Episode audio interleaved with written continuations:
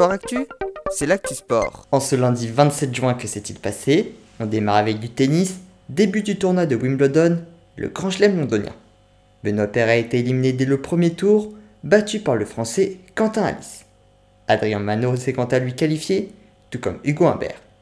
Parmi les favoris, Casper Ruud, Novak Djokovic et Frances Tiafoe se sont eux aussi qualifiés. En revanche, Hubert Urkaz, demi-finaliste l'année passée, est déjà éliminé. Chez les dames, Diane Paris passe le premier tour, tout comme Caroline Garcia. Et Mara Ducanu et Anna Kontaveit se sont elles aussi qualifiées pour le second tour. En basket 3-3, je vous en parlais hier soir, les Français jouent la finale de la Coupe du Monde. Elles se sont imposées 16 à 13 face au Canada et remportent donc leur tout premier titre mondial. Les hommes, eux, jouaient le match pour la troisième place face à la Belgique.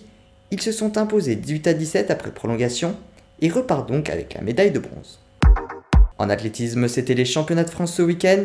Parmi les principaux résultats, le titre de Azedine Abs sur 1500 mètres, celui de Mehdi Bellage sur 3000 mètres steeple, celui de Thibaut Collet à la perche devant Renaud Lavilloni, celui de Ronald Lamotte sur 800 mètres, ou encore celui de Mélina Robert-Michon au lancer du disque. En natation en eau c'est les mondiaux, Aurélie Muller a terminé deuxième du 5 km chez les femmes, derrière la brésilienne Anna Marcela Cunha. Une belle médaille d'argent. Chez les hommes, Marc-Antoine Olivier ainsi que Logan Fontin terminent 5 et 6e. C'est l'Allemand Florian Wellbrock qui a été titré. En cyclisme, c'est l'information de la journée. Julien Alaphilippe ne sera pas au départ du Tour de France.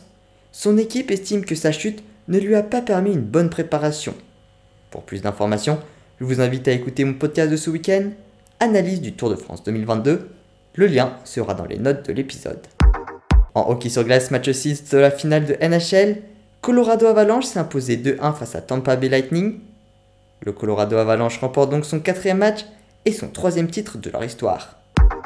Enfin en tennis de table, ce week-end se sont tenus les championnats de France. Pritinka Pavad, 17 ans chez les femmes, et Alexis Lebrun, 18 ans chez les hommes, se sont imposés. C'est la relève du ping français. Voilà pour les actualités du jour. À demain dans Sport Actif.